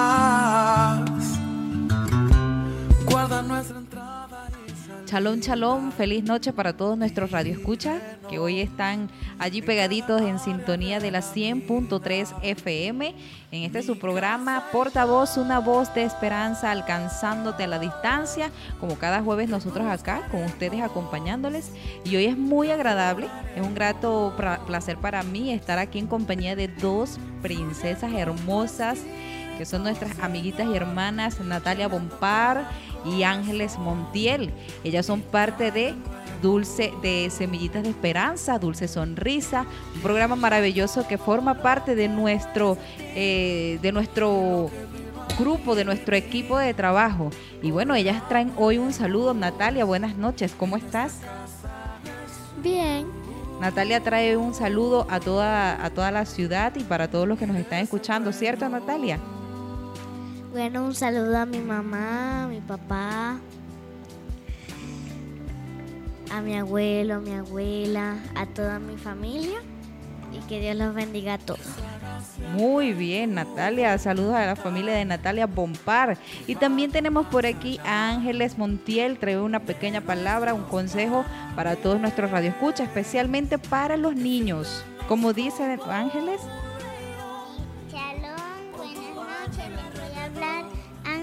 Valentina. Les voy a regalar un versículo muy importante. Proverbios 23:12. Recibe la enseñanza con agrado y presta atención a los consejos buenos.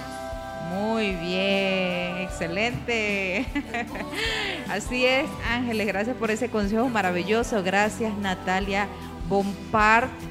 Hija de nuestro querido amigo y hermano Pedro Bompar y Lenis Orozco. Saludos para ustedes allá en casita, Lenny, familia. Y bueno, es maravilloso que los niños también se estén preparando, ¿no? Que también ellos estén instruidos en la palabra y también puedan entender la importancia de atesorarla, porque ellos también serán la generación de relevo para nosotros. Y bueno, un placer poder estar acá en este tu espacio tema de interés quien habla para ustedes, Vanessa González, y hoy quiero compartir con ustedes un tema de interés que está hoy eh, a la palestra. Se llama la inteligencia artificial versus Adonai. Y me imagino que ya muchos de nosotros hemos escuchado hablar muchísimo acerca de la inteligencia artificial. Además que ahorita es parte de nuestro día cotidiano este recurso, esta herramienta que ha estado, que tiene un auge y que ha estado que tiene un alcance también en muchísimas áreas, incluso de las que menos nosotros nos esperamos. ¿Y qué es la inteligencia artificial? Dice que hace referencia a sistemas informáticos que buscan imitar la función cognitiva humana a través de máquinas, procesadores y softwares, con el objetivo de realizar tareas de procesamiento y análisis. En términos generales, son máquinas diseñadas para razonar, aprender, realizar acciones y resolver problemas. Esta abarca desde software como los asistente- asistentes virtuales, motores de búsquedas o sistemas de reconocimiento de voz y rostro, hasta sistemas integrados como robots, drones y vehículos automáticos. Y a continuación te voy a listar algunas de las grandes empresas en el área de la alimentación, en el área- de alimentos, a nivel mundial que emplean la inteligencia artificial para mejorar sus producciones. Por allí está la compañía McCain Foods, que es una especializada en alimentos congelados. Ellos usan la inteligencia artificial para optimizar la producción de papas fritas. Su, fun- su función es controlar la calidad y reducir el desperdicio. También está la empresa Nestlé, compró esta parte de la inteligencia artificial o adquirió este, este,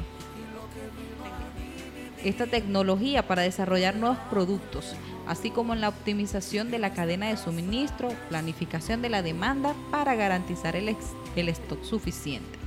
Como también la empresa Varilla, que es una empresa de pasta. Esta ha implementado la inteligencia artificial para mejorar la gestión de la producción de la calidad de la pasta. Esto por un lado en el sector alimenticio. Por otro lado tenemos estos datos. En Norteamérica se ha realizado una inversión de inteligencia artificial que supera los 18 mil millones de euros. En Asia más de 9 mil millones de euros y en Europa más de 3 mil millones de euros. En la última década ha habido incremento de 400% en la solicitud de patentes para la implementación de la inteligencia artificial. Y por otro lado, para el año 2025 podrían estarse generando 600 millones de nuevos puestos de trabajo como resultado del desarrollo de la inteligencia artificial y de la robótica.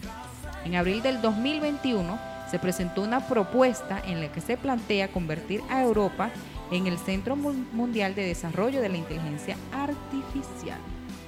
¿Qué podemos ver o qué podemos percibir con todo esto?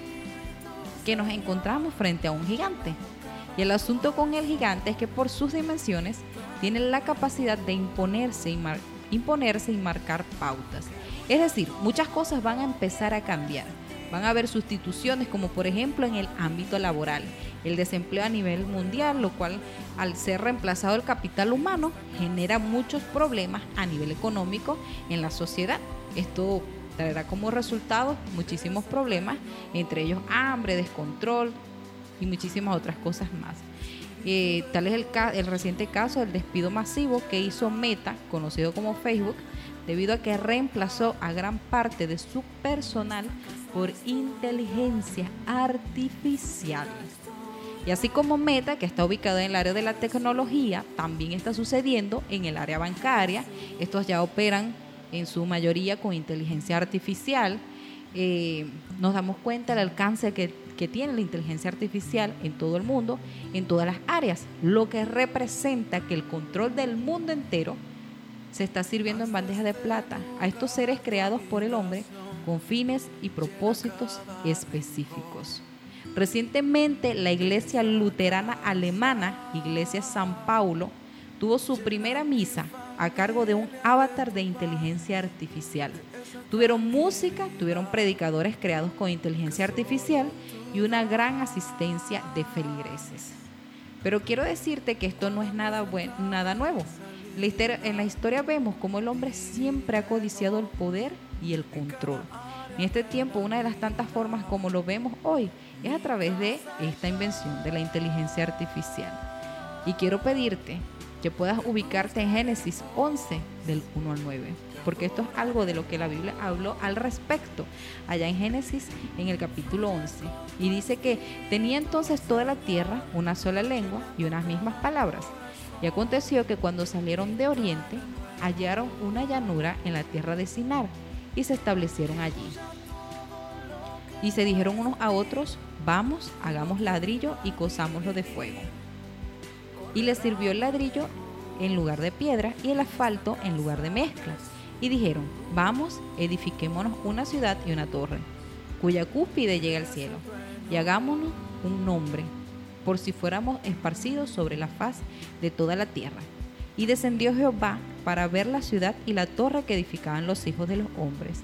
Y dijo Jehová, he aquí, el pueblo es uno, y todos estos tienen un solo lenguaje, y han comenzado la obra, y nada les hará desistir ahora de lo que han pensado hacer. Ahora pues, descendamos y confundamos allí su lengua, para que ninguno entienda el habla de su compañero. Así los esparció Jehová desde allí sobre la faz de toda la tierra, y dejaron de edificar la ciudad. ¿Y quiénes fueron ellos? Fueron los descendientes de Noé después del diluvio, de la destrucción de la tierra en ese momento, después del diluvio. Entonces, ¿qué podemos ver? Estas personas querían un nombre, reconocimiento, poder, autoridad, que buscaban construir una ciudad o una torre, es decir, buscaban construir su propio imperio. A través consiguieron todos los elementos necesarios, inclusive si había limitaciones, todo lo que ellos pudieron encontrar les sirvió para la construcción. Pero por encima de todo imperio humano prevalece el poder del Eterno. Y este poder del Eterno es maravilloso porque los confunde y los esparce. Estas cosas no se van a detener. Quiero decirte que esto va a aumentar, esto va en incremento. Pero por encima de la ciencia y de todo lo que el ser humano pueda crear para, para tener el dominio y el control de todas las cosas, para ganar poder, el Eterno prevalece por encima de ellas. El poder pertenece a Elohim. Elohim literalmente significa supremo o poderoso, que enfatiza el inmenso poder de Yahweh, de Jehová de los ejércitos. Y vemos cómo el profeta Daniel lo citó ahí en Daniel 2.20. Y es maravilloso porque nosotros también deberíamos de tener o debemos tener claro el poder del Señor y su nombre, nombre que no tiene alguien más sino Él. Dice que Daniel dijo allá en Daniel 2, 20 y 21, y Daniel habló y dijo, sea bendito el nombre de Dios de siglos en siglos, porque suyos son el poder y la sabiduría. Él muda los tiempos y las edades, quita reyes y pone reyes. Da la sabiduría a los sabios y la ciencia a los entendidos. Por encima de toda sabiduría humana prevalece la sabiduría y el poder del Eterno. Entonces, estemos preparados para todo lo que hoy nosotros podemos estar viendo a nuestro alrededor, todo lo que se está moviendo, todo lo que ya va en camino y que va creciendo, va en aumento. Pero por encima de todas las cosas, confiemos en el poder, en la sabiduría y el conocimiento del Eterno, que podamos nosotros descansar en esa verdad, pero también podamos mantenernos con los ojos abiertos. Feliz y bendecida noche, que tengas shalom, shalom.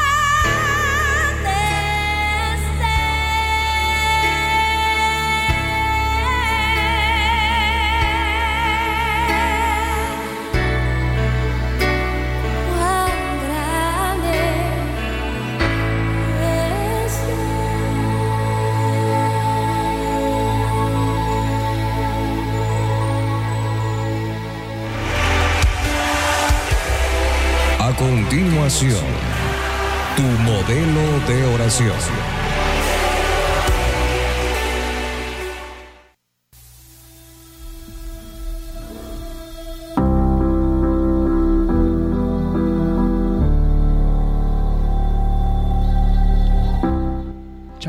Muy buenas noches. Este es tu segmento, tu modelo de oración. Te habla su amigo y hermano Alexi Landaeta. Eh, quiero enviar un saludo a todos nuestros radioescuchas, a nivel nacional e internacional. Saludos para todos, un fuerte abrazo. Hoy vamos a hablar sobre Nehemías capítulo 9, donde el pueblo de Israel confesó sus pecados y oraron al Eterno. Nehemías capítulo 9, y dice así, el día 24 del mes de Etanín, los israelitas se reunieron para ayunar para demostrar que estaban arrepentidos. Se pusieron ropas ásperas y se echaron tierra sobre la cabeza. Después de apartarse de todos los extranjeros, se pusieron de pie, confesaron sus pecados y reconocieron la maldad de sus antepasados. Durante tres horas permanecieron en ese mismo lugar, mientras se les leía el libro de la ley del Eterno. Las tres horas siguientes la dedicaron a confesar sus pecados y a adorar a nuestro Elohim. Josué, eh, Binui, Cacmiel, Sebanías, Binui, Serebías, Bani, Kenaní, Asanías, Odías y Petaías, que eran ayudantes de Nehemia y estaban en la plataforma, oraron a nuestro Elohim en voz alta. Bendito sea nuestro poderoso Elohim. Alabémoslo, hoy, mañana y siempre. Elohim nuestro. No son suficientes las palabras para darle la alabanza que merece. Luego el pueblo oró así. Tú eres el único Elohim verdadero. Tú hiciste el cielo y las estrellas y lo que está más allá del cielo. Hiciste la tierra, los mares y todo lo que hay en ello. Tú das vida a todo lo que existe y las estrellas del cielo te adoran. Elohim nuestro, tú elegiste a Abraham, lo sacaste de Ur, ciudad los caldeos. Le cambiaste el nombre y lo llamaste Abraham. Podías confiar en él y por eso le prometiste hacer de sus descendientes los dueños de un gran territorio. Ese territorio lo ocupaban los cananeos y los hititas, los amorreos y los fereceos, los jebuseos y los jerjeseos, y tú cumpliste la promesa. En ti se puede confiar. Nuestros antepasados sufrieron mucho en Egipto, pero tú te fijaste en ello y escuchaste sus quejas a orilla del mar de los juncos. Enviaste terribles castigos al rey de Egipto y sus ayudantes y a todo su pueblo, porque trataron con crueldad a nuestros antepasados. Así te ganaste la fama que, que hasta ahora tienes. Ante nuestros antepasados dividiste el mar en dos, para que cruzaran por tierra seca, pero a los egipcios los hundiste en el agua, lo hiciste caer como piedra hasta el fondo del mar. De día guiaste a tu pueblo con una columna de nube, de noche lo dirigiste con una columna de fuego. Tú les mostraste el camino que debían seguir. Después bajaste al monte Sinaí y hablaste desde el cielo a nuestros antepasados. Allí le diste tus mandamientos por medio de Moisés, tu servidor, y le ordenaste descansar en el día sábado para que te adoraran. Les enviaste pan del cielo para calmar su hambre y sacaste agua de la roca para calmar su sed. También les ordenaste conquistar la tierra que les habías prometido. Pero nuestros antepasados fueron orgullosos y tercos. No te obedecieron. Se olvidaron de, tu, de, de los milagros que tú hiciste en su favor. Fueron desobedientes y nombraron a un jefe para que lo llevase a Egipto, de vuelta a la esclavitud. Luego hicieron un toro de metal y dijeron que ese era su Dios, el Dios que lo sacó de Egipto. Pero tú no lo abandonaste, pues eres tierno y compasivo, y siempre estás dispuesto a perdonar. No te enoja con facilidad, es tanto tu amor que en ti se puede confiar. No dejaste de, guiarlos ni de día ni de noche. No los abandonaste en el desierto, pues los amabas mucho. Fuiste bueno con ellos y con tu espíritu de bondad les enseñaste a vivir. No dejaste de enviarles el maná para comer, ni el agua para calmar su sed. Esta es la oración que, hicieron, que hizo el pueblo de Israel en arrepentimiento de sus pecados y en su oración que ellos enviaron al Eterno. Eh, hoy lo vamos a dejar hasta aquí, hasta capítulo 20, y el sábado continuamos con esta bella oración, una oración de arrepentimiento, una oración de detenernos ¿verdad? en los caminos y obedecer la Torah, las instrucciones, los mandamientos del Eterno, ponernos a cuenta y seguir adelante. Muy buenas noches, shalom y bendiciones para todos.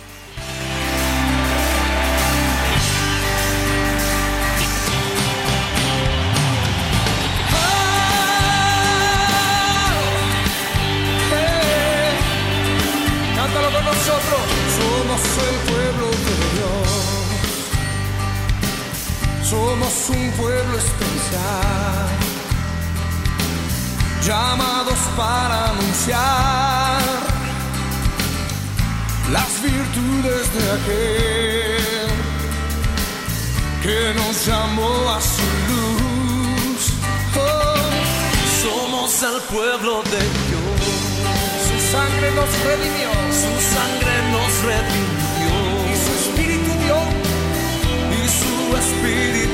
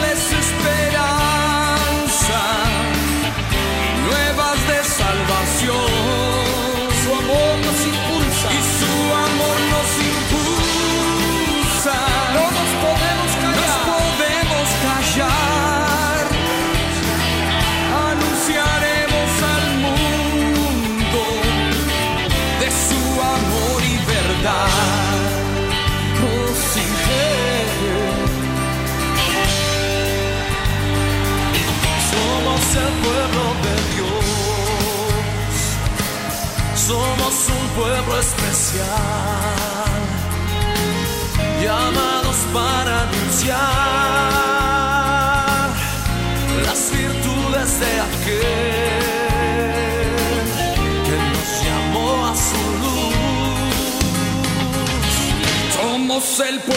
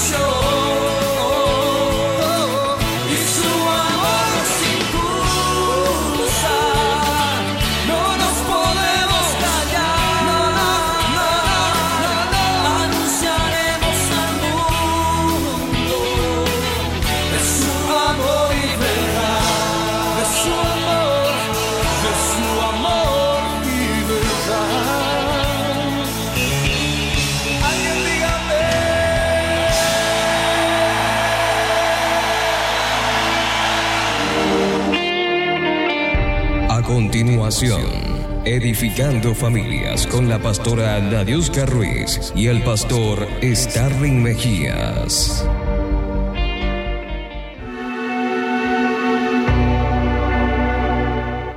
Buenas noches a todas estas personas que han resistido y han permanecido ahí con el oído atento, atento a la palabra de- del Señor.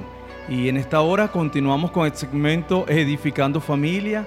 Y bueno, estoy muy feliz en esta noche porque hoy tenemos un, un título, un, algo bueno de que el Señor nos ha dado para ustedes, para mí y bueno, para todos aquellos que están dispuestos a edificar su familia. Y hoy hemos titulado este segmento Renovando Fuerza.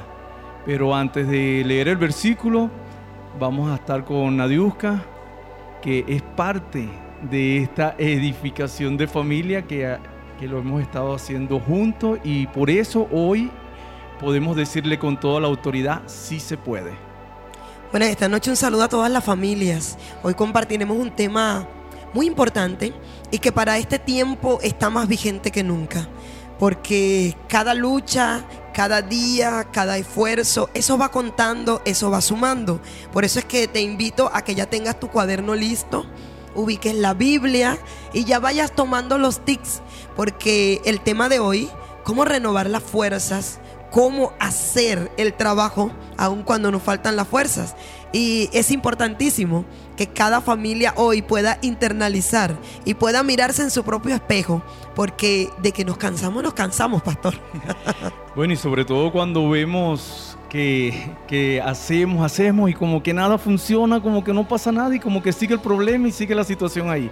Eso viene muchos desánimos. Ahora sí, lo voy a estar invitando a buscar en Nehemías capítulo 4, versículo 10. Y cuando todo lo tenga, digan amén. Embuste, anótenlo por ahí. Hace asustar.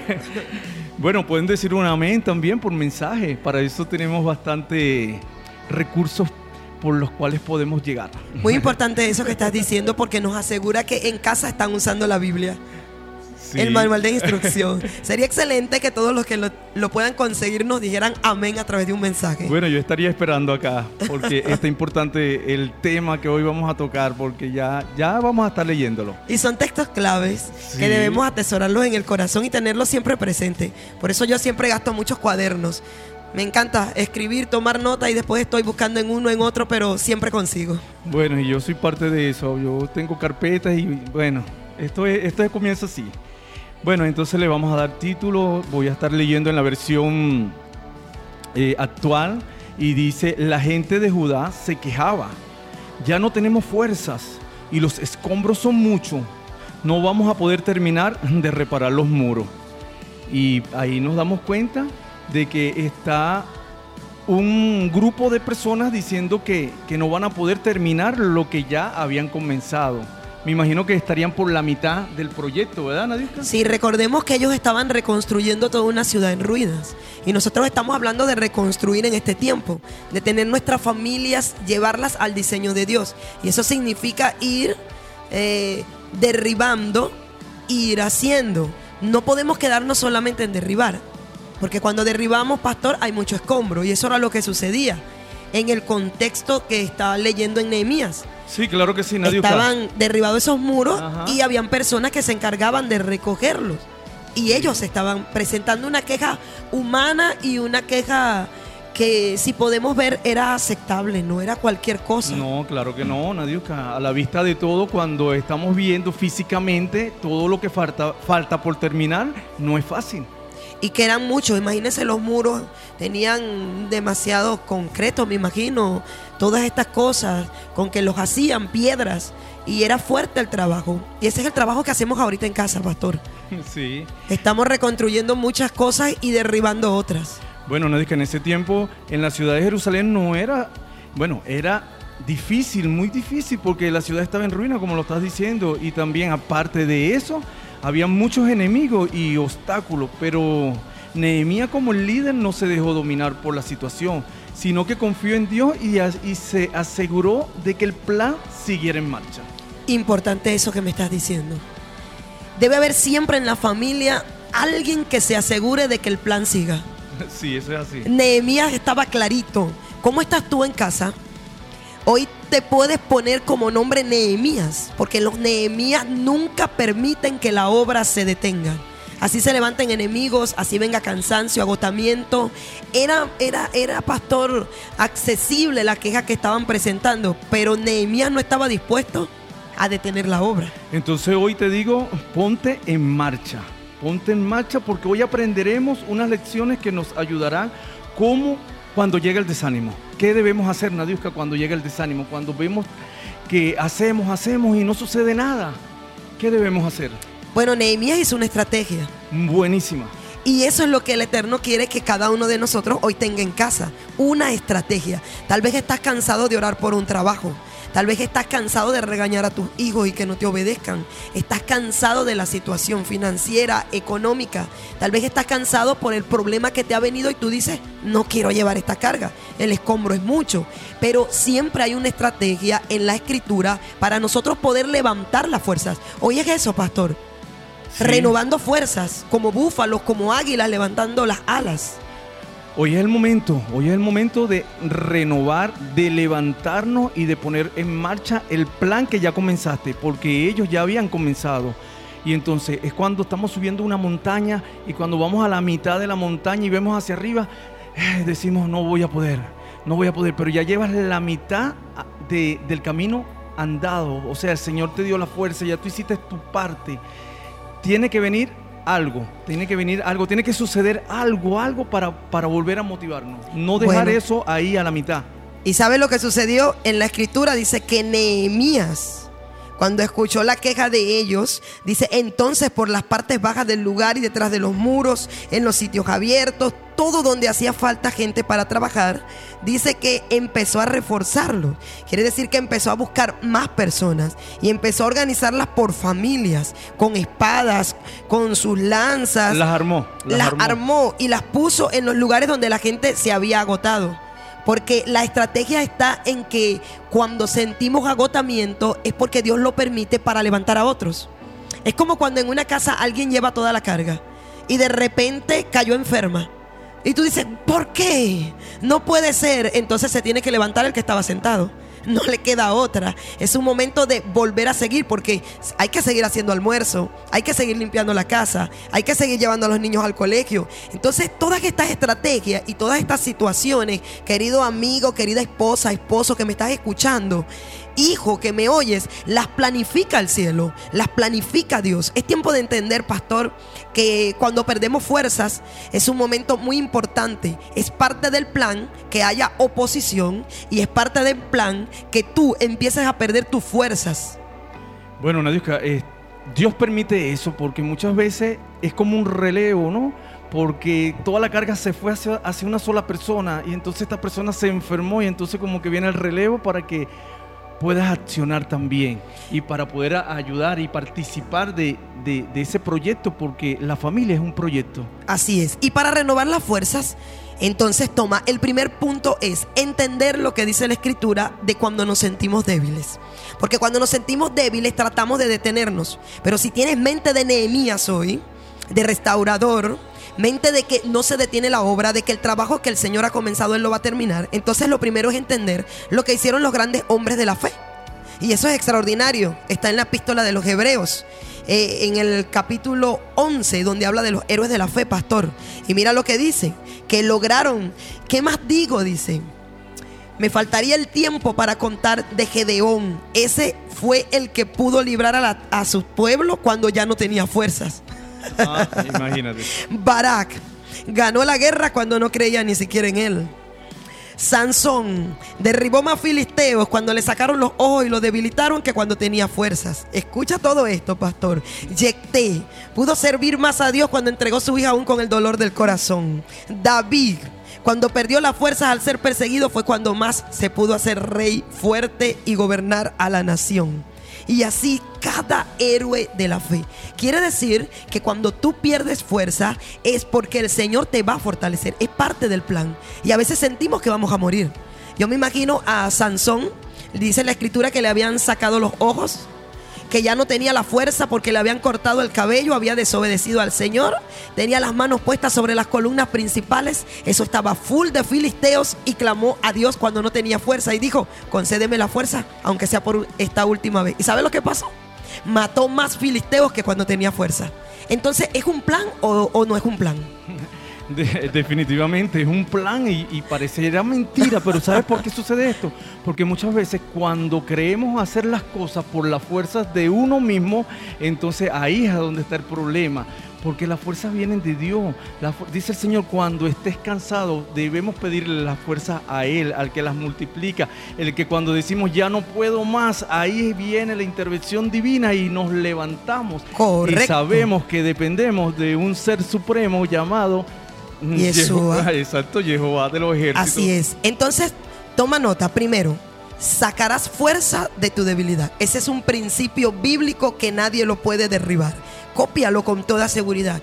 Y copia la cita de segunda a los Corintios, capítulo 12, del versículo 7 al 10. Y termina diciendo esa cita, entonces, cuando soy débil, entonces sois fuerte. Eso lo dijo Pablo y es maravilloso. Ubícame esa cita, pastor, para que le des lectura. Eh, segunda a los Corintios capítulo 7 al verso 10. Si ya lo tienes, puedes mandarnos un amén. Y la, la definición de fuerza dice que es un fenómeno. La fuerza es un fenómeno. Imagínate tú. Es un fenómeno que modifica el movimiento de un cuerpo o lo deforma. Cuando tú haces fuerza sobre algo, tú le cambias la forma, ¿verdad que sí? Cuando tú agarras un vaso y de plástico y lo aprietas, pones fuerza sobre él, lo cambias. Cuando golpeas con fuerza una pared, la derribas. Entonces, cuando la fuerza no está en ti, quiere decir que la fuerza está en alguien más fuerte que tú. Eso, sí. Entonces, ¿qué es lo que está haciendo el poderoso en tu momento de debilidad? Está aplicando fuerza sobre ti y te está moldeando. Y te está preparando y te está llevando a que seas del tamaño de la situación o mucho más. Te está presionando para sacar el aceite, para sacar toda la reserva que hay en ti. Es maravilloso lo que en esta noche está diciendo el Señor. Así que si has perdido fuerza en casa, recuerda, hay uno más poderoso que tú. Tiene la fuerza, te está presionando y no te preocupes que vas a encajar perfectamente y vas a poder resolver la situación. Uy, qué bueno, qué bueno estas herramientas que están llegando a tu vida. Mira, Nadisca, me pediste una cita por ahí, ¿me puedes repetir? Segunda a los Corintios 12, del verso 7 al 10. Luego dice, cuando eres débil, debes controlar tu mente. Número 2, controla tu mente. Porque la mente es la que te debilita. La mente es la que te lleva a pensar que no puedes. Mire, en el momento de adrenalina tú no piensas. Yo recuerdo una vez que hubo una persona que se endemonió y estaba pequeña y me dio tanto miedo que yo le tenía terror a las alturas. Y cuando esta persona se endemonió, yo pude subir el paredón de la casa de mi tía que era muy alto, brincar hacia el otro lado y no me di cuenta ni de lo que hice. O sea, mi mente no pensó. Entonces, controla tu mente, madre, padre, porque estás pensando, estoy cansada de hacer lo mismo. No, no, contrólala. Porque dice que cuando tú te sientes débil, la mente debe ser fortalecida en fe en el poder de Dios. Debes empezar a pensar en estrategias para reforzarte. Bueno, eh, este, este grupo de personas que, se, que decidieron edificar estos muros y cuando consiguieron ver este poco de escombro, ahí vino el desánimo. Pero resulta y pasa que muchas de las veces ponemos la visión en los escombros y no podemos ver más allá del proyecto que puede ser a largo plazo o a corto, o a corto Entonces plazo. sería controlar visión y controlar mente. Debes ver como águila. ¿Dónde está la visión con la que comenzaste? No la pierdas en el camino por lo que veas, por las circunstancias, por los problemas. No la pierdas. Siempre mantén la visión. Recordemos a Pedro. Pedro dijo, Señor, si eres tú, di que yo vaya y camine sobre las aguas. Y el Señor le dijo, Pedro, ven. Y cuando Pedro caminó sobre las aguas, iba- tenía la mirada puesta en el Señor. Cuando la desvió, allí fue donde se hundió. Entonces hoy pon tu visión en aquel que te dijo que es el tiempo de reedificar tu hogar, de salvar a tus hijos, de conquistar las generaciones que se están perdiendo, que tus hijos van a venir al propósito. Pon la mirada allí, detén la mente, porque la mente te dice, pero salió, pero está haciendo esto. Sí, pero yo llevo mi mente cautiva y me fortalezco en el poder de Dios. Busco la escritura, ese es otro tips que debes copiar. Busca la palabra del Señor. Llena tu mente de todos los textos bíblicos que van conforme a la necesidad y conforme a la situación que te hace perder la fuerza. Bueno, Nadio, por aquí tengo un ejemplo. Vamos a hacer un ejemplo aquí rápidamente. Imagínate una mamá que está cambiando eh, lo que parece ser 50 o 60 pañales al día. Bueno, creo que exageré un poco y digo que exageré mucho. Hay demasiada su- suciedad, demasiada confusión, demasiados pañales, demasiado por hacer. Entonces, muchos ahí en el camino pierden la visión de lo que, lo que están haciendo, pues porque es fácil de bloquear la visión en el momento que se está pasando eh, esa, esa etapa, ¿verdad? Pero si ponemos la visión de que eso va a ser temporal, que ese niño va a crecer, que ese niño lo vas a educar, que ese niño viene con propósito, ya estamos volviendo con la visión, estamos desbloqueando eh, la etapa que mantenemos ahí como que nunca va a pasar eso. No sé si me entiendes. Sí, la, la visión tiene que ser hacia adelante. Exacto, que no importa lo que estemos viendo ahorita en este momento, si tú estás viendo tu familia en ruina, no te enfoques que está en ruina, enfócate en lo que va. Dice la para dónde escritura vamos. que si tuviésemos fe como un grano de mostaza, le diríamos a la montaña, quítate, porque la montaña te quita la visión. Literalmente, cuando tú ves el problema, estás viendo la montaña, pero tienes que mirar por encima de la montaña. Por eso es que el Señor dice que debemos tener visión de águila, elevarnos. Entonces, lo, lo que tienes que estar seguro es que tú tienes el potencial, porque si no, no tuvieses en esa prueba. Esa familia la vas a restaurar porque si no, no fuese la tuya. ¿Entiendes? No hay un margen de equivocación en el proceso y en lo que Dios te puso para que hicieras. Por eso hoy te digo que debes y estás obligado a orar. ¿Por qué? Porque cuando ya tú no tienes la fuerza, entonces reconoces que hay uno mayor que tú. Entonces comienzas a pedir la fuerza ya como lo hizo Sansón, como lo hizo Yectec, como lo hizo David cuando era perseguido por uno más fuerte que él, que era Saúl. Entonces, la otra clave es orar. ¿Por qué? Porque cuando tú oras, vas a recibir las estrategias.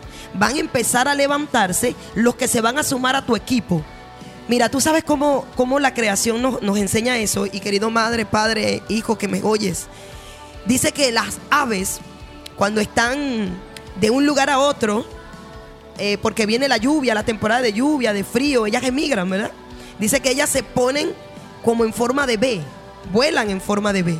Y cuando el que va dirigiendo está cansado, él hace su seña con las alas y ya se va preparando otro para ponerse allí, mientras que él viene y se pone a la retaguarda y descansa. ¿Ves? Entonces, cuando viene este momento en que pierdes la fuerza, pídele al Señor en oración, levanta ahora otro de mi familia que me va a ayudar. Porque eso es lo que el Señor quiere. Nehemías nunca iba a poder reconstruir solo, pastor. Necesitaba que todos se activaran. Y las situaciones que estás viviendo es para que se activen otros. Repítelo ahí en casa donde estás. Dilo, lo que yo estoy viviendo y donde me están faltando fuerza es para que se levante mi relevo aquí en mi casa. Se levanten mis hijos, se levante mi esposo, se levante todo aquel que va a edificar conmigo. Es poderoso lo que Dios está ministrándote hoy para tu vida. Bueno, sí, Nadiuska, y Nehemías le dijo, tenemos que levantarnos, tenemos que luchar, porque lo que está en juego no es cualquier cosa, lo que está en juego es tu esposa, es tu esposo, es tu hijo, es tu hija, es tu familia lo que está en juego. Pastor, has dicho algo muy importante. Recuerdo La vida es bella. Es una película muy hermosa y se la recomiendo a todo el que quiera verla, véala. La vida es bella. El hombre estaba cansado, se lo habían llevado. Era judío y los tenían allí ya como esclavos y estaban creando grandes búnkeres, eh, eh, carros de guerra. ¿Verdad? Y dice que el hombre iba ya, que no podía con esos metales pesados y dijo, estoy cansado. Se me agotaron las fuerzas, lo voy a poner en el piso, le digo a uno de los que iba con él. Total, si lo pongo en el suelo, ¿qué me pueden hacer? Y ya casi lo ponía. Y el otro le dijo, te matan. ¿Qué? Te matan. Volvió a retomar las fuerzas y lo cargó. O sea, hizo algo sobrenatural. Cuando tú entiendes lo importante que tú estás haciendo, entonces las fuerzas van a venir. Bueno, Nadiuska, tú sabes que el Señor le envía el agua, es aquel el que hace movimiento de tierra, el que está sembrando, a ese es el que le va a enviar el agua. Y hoy te puedo decir también con toda seguridad y con todo, mira, el cariño del mundo, confía en Dios y mantente alerta. Mantengámonos alerta a todo lo que el Señor quiere hacer en tu vida desde ahí, desde ese momento cuando dices que ya no tienes la fuerza, es ahí donde el Señor se va a glorificar, porque es con la fuerza de Él. Levántate. Así es. Entonces, ve tomando notas. Cuando tus fuerzas te falten es porque te vienen unas nuevas. ¿Me estás escuchando bien? Cuando te cansas es porque Dios va a levantar un equipo que trabaje contigo. Cuando las fuerzas te están fallando es porque puedes con ese escombro y con mucho más. Es contrario a lo que te hace ver el enemigo porque no quieres que edifique. Mira, cuando Pablo le habló al Señor, le dijo, Señor, tengo un aguijón, Señor, tengo este problema, Señor. Y el Señor le dijo, mira, bástate mi gracia, porque mi poder se va a perfeccionar en tu debilidad. Entonces hoy el Señor te está diciendo, en donde tú estás perdiendo fuerzas, no te preocupes, que allí es donde yo me voy a glorificar. Mi poder se va a mostrar en tu debilidad. Pastora, no lo puedo creer, pues lea a Sansón. En su debilidad se glorificó. Lea la historia de David. Cuando él estuvo solo, le dio equipo y se glorificó. Entonces hoy dependes del poder de Dios. Te vas a fortalecer en fe, número uno, en el poder del eterno. Te va a crear un equipo, vas a armar un equipo. Vas a estar obligado a orar ahora mucho más. Y cada vez que te sientas débil tienes que decir, fuerte soy. Es como cuando estás nadando en el mar de la vida y te cansas, pues flota. Hoy el Señor te dice, flota en mí, descansa en mí, porque en tu debilidad yo me estoy perfeccionando. Porque donde te están faltando las fuerzas, yo te estoy sobrecargando. Entonces esperamos, esperamos que hayas, mira, atesorado todo lo que te hemos dicho en tu corazón, porque de seguro que te va a dar resultado. Vas a levantarte tú nada más, no, vas a levantar a muchos a, a poder recoger todos los escombros que ahorita los estás viendo físicamente, pero va a venir ese poder, esa fuerza sobrenatural y va a estar ahí para ayudarte. La obra no se detiene. Si estás al lado de tu esposo, de tus hijos, diles, la obra no se detiene. Seguimos, seguimos, porque cuando estoy cansado es cuando más fuerte soy. Aleluya. Y despedimos este programa invitándolo para el día sábado a las 7 y media de la mañana. Esperamos que estés ahí sintonizando esta grandiosa emisora que está puesta desde las alturas para llegar hasta, tu hogar. Así es. Esto fue Portavoz, una voz de esperanza alcanzándote a la distancia. Chalón para tu vida.